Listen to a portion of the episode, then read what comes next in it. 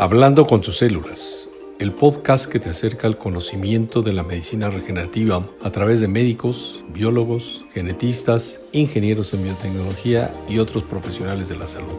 Dirigido por el doctor Arturo Miranda Nava. Bienvenida y bienvenido.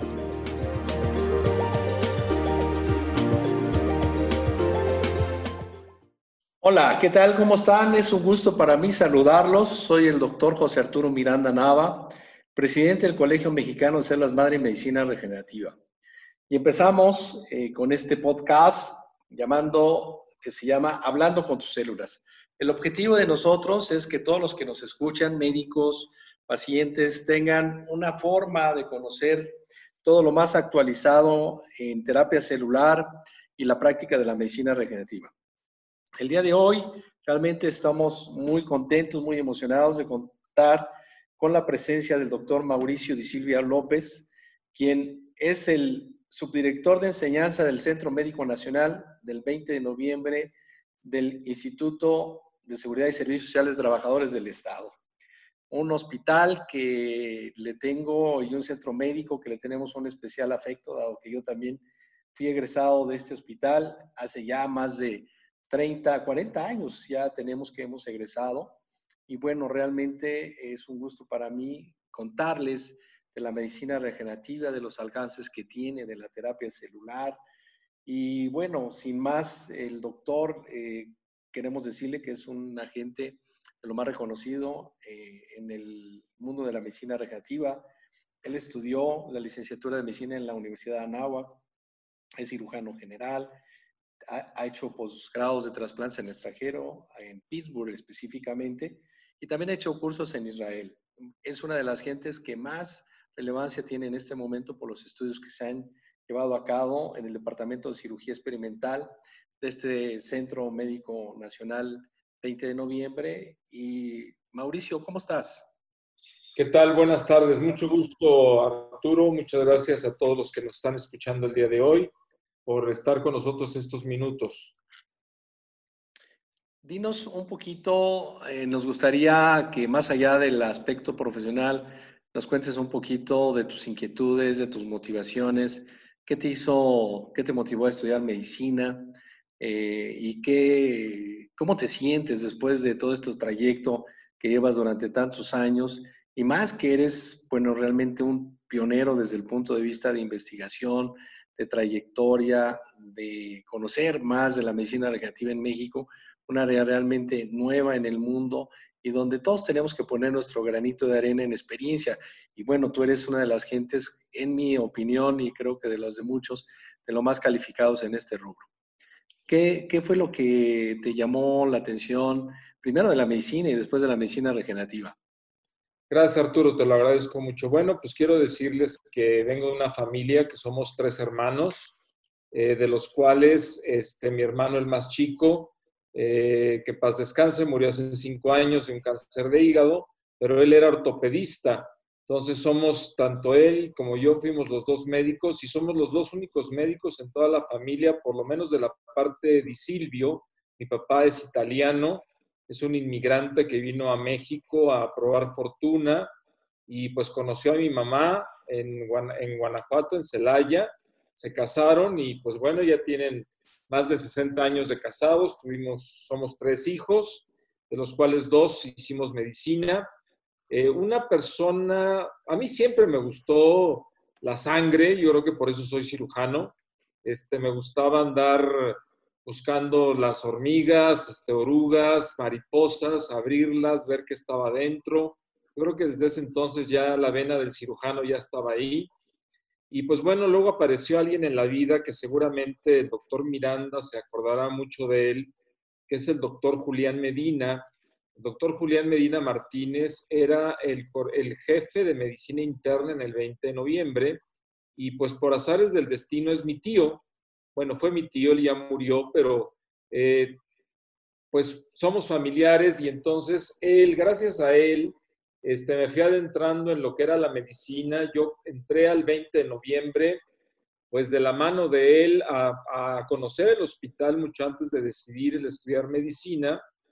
Y pues, ¿quién no queda enamorado de un hospital como el 20 de noviembre? Es toda una institución dentro de la medicina en, México a través de los años. Y bueno, pues después mi tío Julián se, encargó de, ayudarme porque yo de mi generación del, del Anáhuac fui el único de 68 alumnos, fui el único que hice el internado dentro del ISTE, dentro del 20 de noviembre. Entonces soy eh, desde interno, bueno, desde estudiante de medicina me la pasé ahí en muchísimas de las clínicas, después tuve la fortuna de ser interno de pregrado, después conseguí, les estoy hablando de hace muchísimos años, esto es en el año de 1984, eh, conseguí una plaza para hacer investigación porque en un congreso conocí al doctor Luis Padilla Sánchez, que luego con el correr de los años resultó que fue mi profesor de cirugía en la NAWAC y él era en ese entonces y sigue siendo en este momento el jefe de servicio de cirugía experimental. Entonces me empezó a, enamorar la parte de la cirugía experimental. Yo siempre quise ser cirujano y total que logro conseguir una plaza para hacer servicio social en investigación, que en 1984, créanme que era muy, muy, muy difícil. Entonces logro entrar al 20 de noviembre a hacer eh, investigación eh, como mi servicio social y ahí hicimos muchísimas cosas de cirugía. Esto es, esto es para otro podcast, platicarles que hicimos un injerto vascular eh, con una vena umbilical. Yo iba a los partos, recogía las placentas con el cordón umbilical y hacíamos injertos este, utilizando la vena umbilical. Entonces, eso lo alcanzamos a patentar y lo pusimos en humanos. Realmente funcionó muy bien, pero eso lo vamos a dejar para otra plática. Eh, termino el servicio social y hago el examen nacional de residencias y decido hacer cirugía general y pues por supuesto que el lugar idóneo para mí pues era el 20 de noviembre. Yo hice cirugía del año 86 al 89, un poquito después de, o sea, despuésito del temblor, este, yo me gradué de médico un poquito, unos días antes de que temblara y, ya hice el examen nacional de residentes un poquito antes de que temblara en septiembre, de tal manera que para marzo de 1986 yo ya estaba como residente de primer año en el 20 de noviembre y pues fue una súper experiencia porque en ese momento el hospital tenía mil camas. Entonces era, una, era un centro médico nacional sin el nombre, pero con toda la capacidad de mil, que te pueden dar mil camas de todas las especialidades troncales y pues bueno, después me fui a Estados Unidos a hacer trasplantes, siempre me, me, gustó muchísimo el hígado y tuve la suerte de lograr que me aceptaran en la Universidad de Pittsburgh. Estuve con el doctor Thomas Starsel y con el doctor Richard Simmons. Estuve tres años, hice investigación básica en óxido nítrico e hice además trasplante renal y trasplante hepático, todo con miras a regresar a México y iniciar el programa de trasplante de hígado en el 20 de noviembre, cosa que logramos después de la mano del doctor Héctor Dilis, eh, pionero de los trasplantes de hígado en México. De tal manera que, pues bueno, eh, he sido, eh, quiero decirles que esta es la cuarta vez que soy subdirector de enseñanza e investigación. Soy el subdirector más reciclado de, yo creo que de todo el ISTE. Soy subdirector, cambian el director, me quitan, a los pocos meses me vuelven a llamar y vuelvo a ser subdirector. De tal manera que esta es la cuarta vez que tengo a mi cargo la, tengo la fortuna de ser el subdirector de enseñanza e investigación y pues bueno, hemos seguido eh, trabajando en diferentes líneas de investigación y desde aquella, eh, aquella anécdota que les platiqué de hacer un injerto vascular con una vena umbilical humana, pues decíamos, bueno, es que debe de haber alguna otra manera en la cual logremos el poder salvar una extremidad. Sin una cirugía tan grande, no existía la cirugía endovascular, por supuesto, en aquel entonces. Entonces empezamos a estudiar células y empezaban a hacer todo lo que era la medicina regenerativa y la angiogénesis. La angiogénesis fue una palabra que pues vivió conmigo yo creo que durante más o menos unos 8 o 10 años y nos dedicamos a estudiar todos los fenómenos de angiogénesis y, en, y muchos de ustedes recordarán y los que no lo recuerden es importante que lo sepan, pero el concepto de células madre o de células totipotenciales empezó en la médula ósea, de tal manera que no sabíamos que existían células mesenquimales también pluripotenciales en otras partes del cuerpo, otras partes del organismo humano, y entonces nos enfocamos desde un principio en lo que eran eh, médula ósea.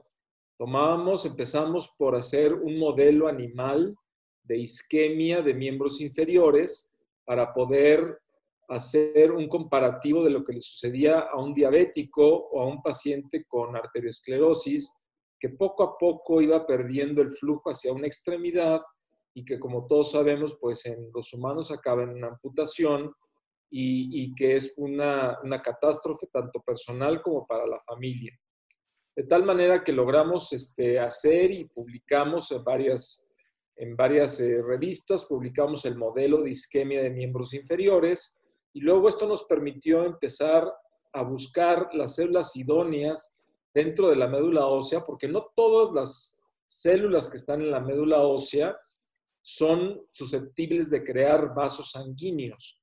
Entonces, tuvimos que hacer mucho de ciencias básicas y esto también fue un parteaguas total en, la forma de pensar del grupo al que, al que me honro pertenecer de angiogénesis, porque vimos que no todo es saber operar, saber suturar un, bien un vaso sanguíneo, hacer un bypass, sino que tiene mucho que ver eh, todo lo que son factores de crecimiento, factores antiinflamatorios, eh, citocinas, y entonces nos empezamos a adentrar en un mundo fascinante que es las ciencias básicas. Y algo todavía más fascinante es tratar de hacer el puente entre las ciencias básicas y la clínica porque ¿de qué nos sirve saber cómo respiran las mitocondrias si no podemos decirle a un médico que tiene un paciente grave en terapia intensiva cómo podemos salvarle la vida? Y esto no se crean que es de mi cosecha, esto me lo dijo el doctor Richard Simmons en una sesión de investigación en Pittsburgh cuando estaba presentando un amigo de Alemania que estaba estudiando precisamente la cadena respiratoria de las mitocondrias dentro del fenómeno de sepsis y falla orgánica múltiple. Y eso fue precisamente lo que le dijo el doctor Simmons. ¿Qué le vas a decir a un médico internista que está a cargo de un paciente grave en terapia intensiva con todo esto de cómo puedes acoplar y desacoplar la cadena respiratoria de las mitocondrias, de qué manera lo podemos hacer en un ser humano para poder hacer que el, paciente tenga de nuevo su estado de salud. Entonces, todo esto nos llevó a crear un modelo eh, que es completamente reproducible, en el cual inyectamos médula ósea autóloga de la ratita en, una extremidad con un modelo de isquemia progresiva, muy similar a lo que sucede en, el, en el humano, y logramos una, una cantidad de vasos sanguíneos que, por supuesto, con los controles con, con solución salina y heparina, pues se iban a 9, a 10, 15 veces más alto. De tal manera que esto nos animó a seguir trabajando y saltar de una especie menor como son las ratas de laboratorio. Ah, en ese entonces yo sé que ahora algunos de ustedes que están escuchando esto les parecerá tonto no haberlo hecho en cerdos, pero en aquel entonces era muy fácil hacerlo en perros y era muchísimo más barato. Entonces hicimos el mismo modelo de isquemia transitoria y progresiva en perros y hicimos el, reproducimos el modelo de angiogénesis utilizando células de la médula ósea. ¿Qué pasó? Que también tuvimos mucho éxito eh, esto nos permitió ya en tres ocasiones, esto es un orgullo, porque al mandar nuestros manuscritos a revistas internacionales como el Journal de, Microcirugía Reconstructiva o una revista de stem cells, eh, ganamos la portada. Mandábamos las angiografías de estos animalitos y eran tan espectaculares el poder comparar los eh, controles contra los pacientes que estaban eh, trasplantados con células de la médula ósea y ver la gran cantidad de vasos sanguíneos que logramos hacer. Entonces, bueno, pues esto nos hizo, eh, la siguiente pelea fueron los comités de ética y de investigación del hospital. Esto de la medicina regenerativa, como también ya lo dijo el doctor Miranda al principio del podcast, es algo nuevo, tiene poco tiempo, no toda la gente está bien informada de qué significa. En muchas ocasiones a mí me molesta que algunos médicos lo, lo cataloguen como una charlatanería cuando tiene detrás de todo lo que es la medicina regenerativa una gran cantidad de trabajo de ciencias básicas y de aplicación clínica y que son años y años de, experimentación y de poder entender cómo funcionan estas células que todos tenemos en nuestro organismo. De tal manera que llegamos, por fin saltamos el, el bache del comité de ética y del comité de investigación y pues nos permitieron hacer 10 pacientes nada más y la consigna era que fueran pacientes que fueran pre amputación. O sea, ni siquiera nos dieron la oportunidad de, poder tener un paciente no en tan malas condiciones, sino en, eran ganas de que fracasáramos. Nos dieron los peores pacientes.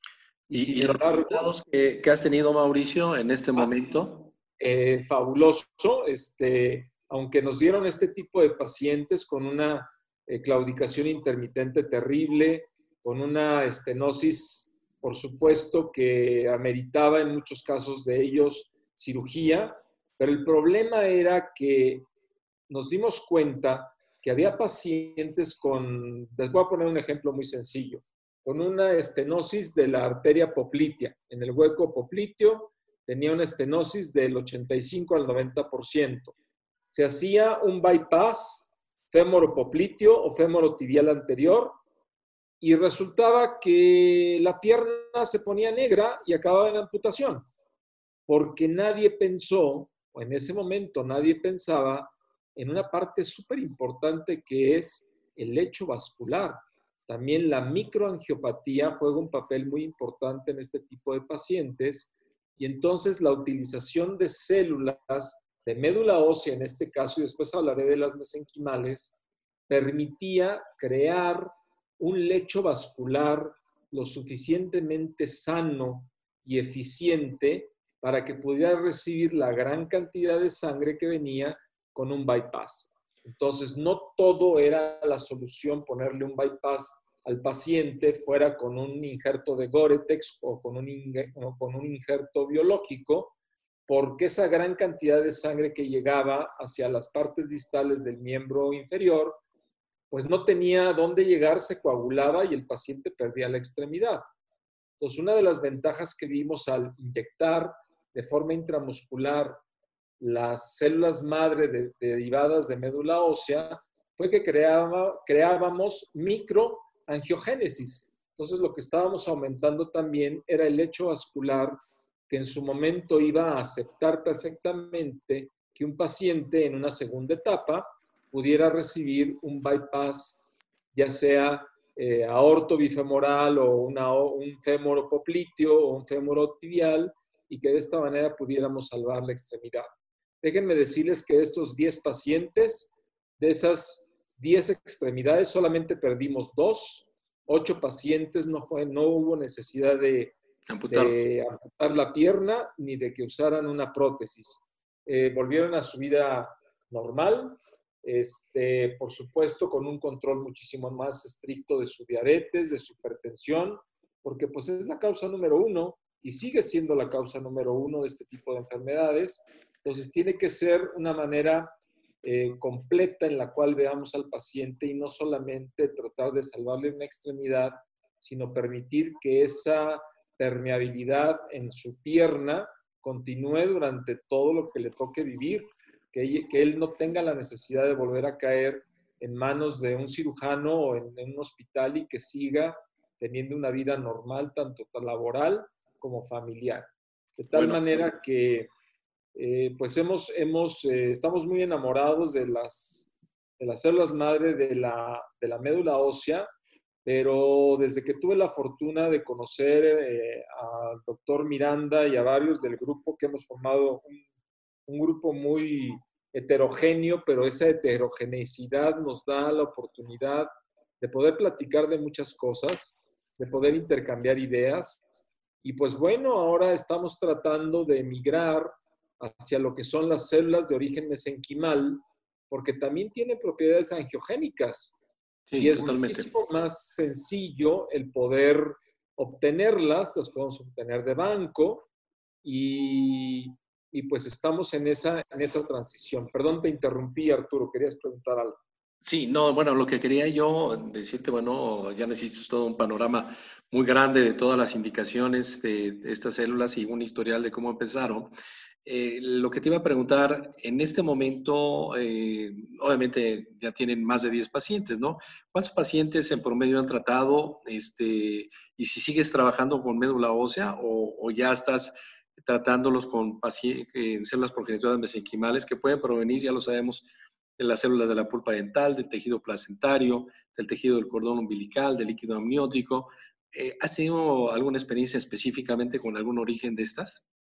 Sí, este, bueno, el, total de pacientes que nos permitieron hacer al final, bueno, ya que una vez que, que logramos eh, demostrarles que podíamos eh, dar buenos resultados dándonos pacientes en muy malas condiciones, por supuesto que la base se amplió y pues sin lugar, sin temor a equivocarme, yo creo que en este momento somos el hospital en todo México que ya el trasplante celular para el salvamento de extremidades es, es un procedimiento quirúrgico que se hace todos los días. Bueno, salvo esta etapa del COVID que todos estamos en stand-by, pero ya es un procedimiento que ya está eh, dentro del catálogo de procedimientos quirúrgicos que se pueden hacer a los pacientes que llegan a nuestro hospital y que son susceptibles de ser tratados de esta manera. Sí, sí seguimos utilizando en la clínica células autólogas de médula ósea, eh, porque pues ha sido poco tiempo, Arturo, el que, el que nos hemos conocido y, que hemos tratado de, impulsar más las células mesenquimales. Y pues bueno, los comités de ética y de investigación son muy rudos, eh, no son de los, eh, ¿cómo se llaman los rudos? Y los técnicos, no es muy técnicos, son muy rudos, la verdad. Y pues nos pidieron que iniciáramos, que empezáramos desde los estudios básicos en, en ratas y, este, y los que les puedo decir es que en el modelo de isquemia de miembros inferiores hemos estado utilizando células mesenquimales de origen de tejido adiposo y el resultado es excelente. Excelente, es equivalente al de la, de la médula ósea, por lo menos, y en algunos casos todavía nos faltaría hacer más, nos faltan números de, sujetos, pero en algunos casos hemos visto que puede irse hasta el doble o al triple de angiogénesis. De tal manera que yo estoy convencido de que el futuro de la angiogénesis en miembros inferiores, por supuesto que no va a ser la médula ósea, sino que van a ser las células mesenquimales y si son de banco es muchísimo mejor porque seguramente ya tendrá Arturo preparado alguna otra plática en la cual hablaremos de cómo, cómo pedimos que sean estas células de banco, qué,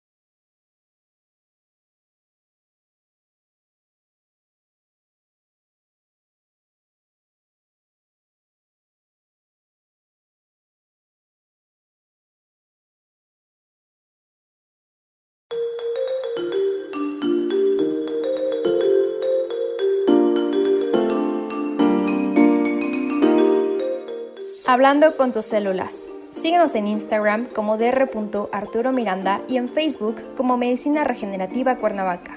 Gracias por escucharnos y hasta la próxima.